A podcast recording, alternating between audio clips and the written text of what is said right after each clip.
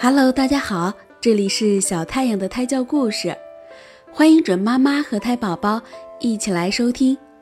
今天我要给大家讲的故事是得了瘟疫的群兽。一场瘟疫在森林中流行开来，几天内森林里躺满了兽尸，没死的动物也大多染病在身。狮王召开全体动物会议，说：“亲爱的朋友们，我觉得可能是因为我们有罪，上帝才降下这场灾难。我希望咱们当中罪孽深重的可以站出来，做出自我牺牲来平息上帝的怒火。就拿我来说，为了满足自己的私欲，曾吃过不少绵羊，有时甚至把牧羊人也吃了。”所以，如果需要的话，我将做出自我牺牲。尊敬的陛下，狐狸说：“您是位仁慈的君主，您的认真态度使大家看到了您严于律己的优良品德。羊这种蠢东西，就是该给我们吃的。大王，您能赏脸去吃它们，就是他们最大的荣幸。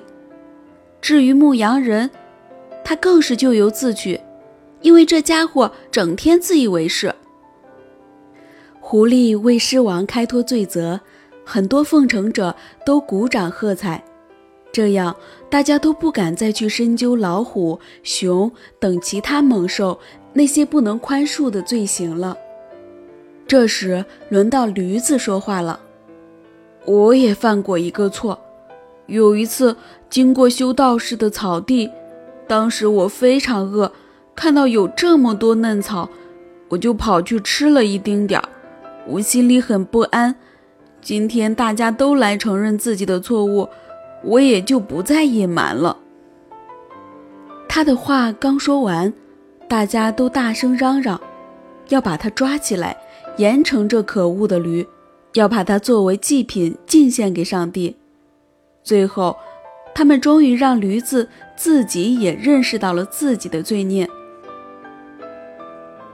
好吧，这个故事讲完了。我一点也不喜欢这个故事。这里边讲述了狐狸奉承狮王，然后忽略老虎和熊的很多不可宽恕的罪行，反而要惩罚一个只吃了一点青草的驴子。